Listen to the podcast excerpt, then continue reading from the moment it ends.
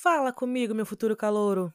Agora aqui a gente vai falar sobre as ligações químicas, cujos principais tipos de ligações podem ser classificadas em iônicas, covalentes e metálicas. Sem mais delongas, vamos ao conteúdo do vídeo. Bem, todas as ligações químicas se justificam por um motivo comum a todos os átomos: a busca pela estabilidade. Esse é o motivo pelo qual os átomos fazem ligações químicas. Uma ligação envolve pelo menos dois átomos, e esta união será favorável somente se for vantajosa energeticamente para ambos.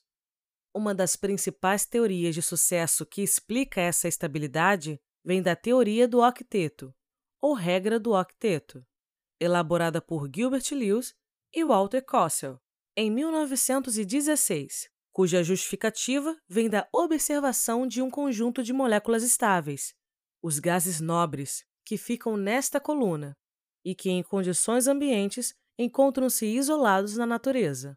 Estes elementos apresentam oito elétrons em sua camada de valência, com exceção do hélio.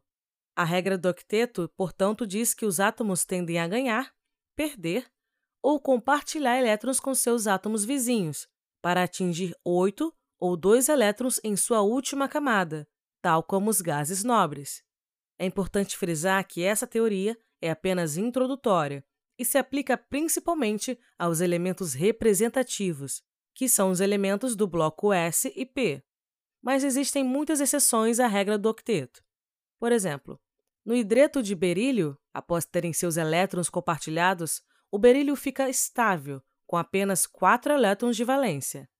Já no trifluoreto de boro, o boro como elemento central fica estável com seis elétrons de valência. Na química, sempre que uma substância foge à regra, como nesses casos, novas teorias são criadas para tentar justificar a existência delas. Ó, o negócio é meio maluco mesmo, viu? No entanto, neste episódio, vamos nos ater aos exemplos que obedecem à regra do octeto. É neste contexto que as ligações iônicas e covalentes se enquadram. As ligações iônicas ocorrem por meio da perda e do ganho de elétrons, que resultam na atração eletrostática de íons.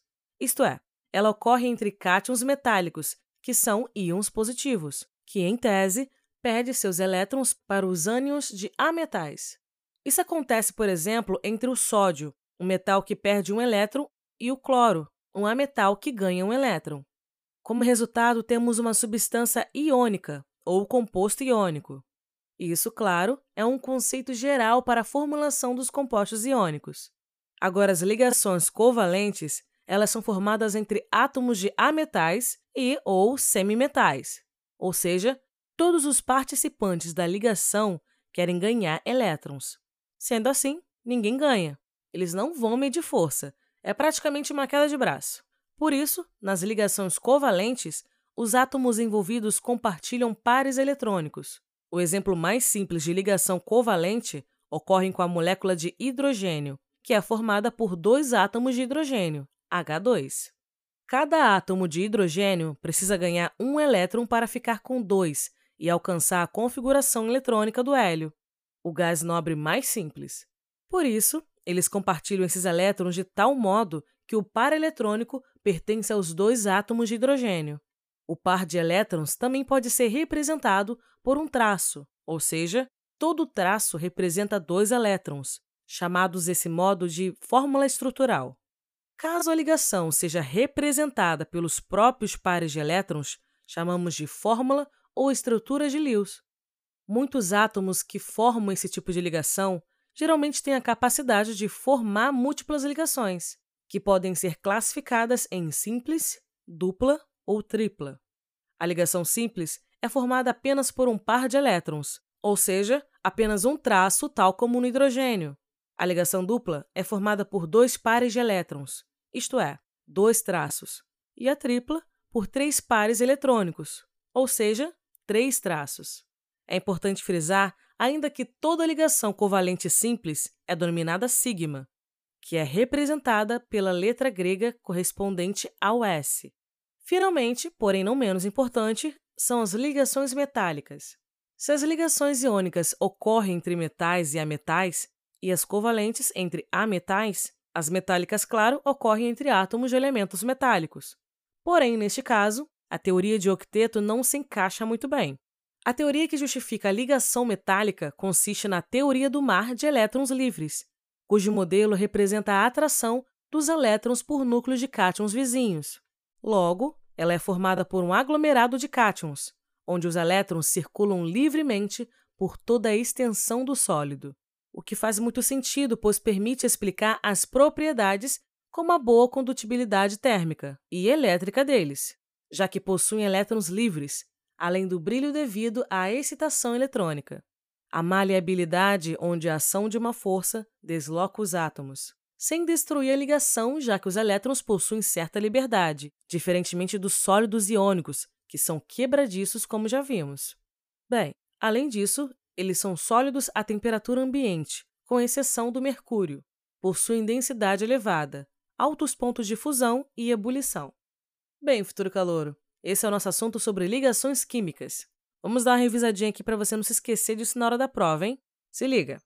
Eu te falei primeiramente sobre a teoria do octeto, ou regra do octeto, elaborada por Gilbert Lewis e Walter Kossel, em 1916, cuja justificativa vem da observação de um conjunto de moléculas estáveis, os gases nobres, que ficam nesta coluna, e que, em condições ambientes, encontram-se isolados na natureza.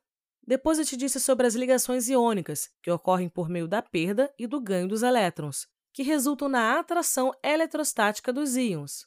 Isto é, ela ocorre entre cátions metálicos, que são íons positivos, que, em tese, perdem seus elétrons para os ânions de ametais. Agora, as ligações covalentes, elas são formadas entre átomos de ametais e ou semimetais, ou seja, todos os participantes da ligação querem ganhar elétrons. Sendo assim, ninguém ganha. Eles não vão medir força. Por isso, nas ligações covalentes, os átomos envolvidos compartilham pares eletrônicos. Além disso, uma coisa muito importante é sobre a ligação simples, dupla e tripla. Ligação simples é formada por apenas um par de elétrons, ou seja, apenas um traço, tal como no hidrogênio.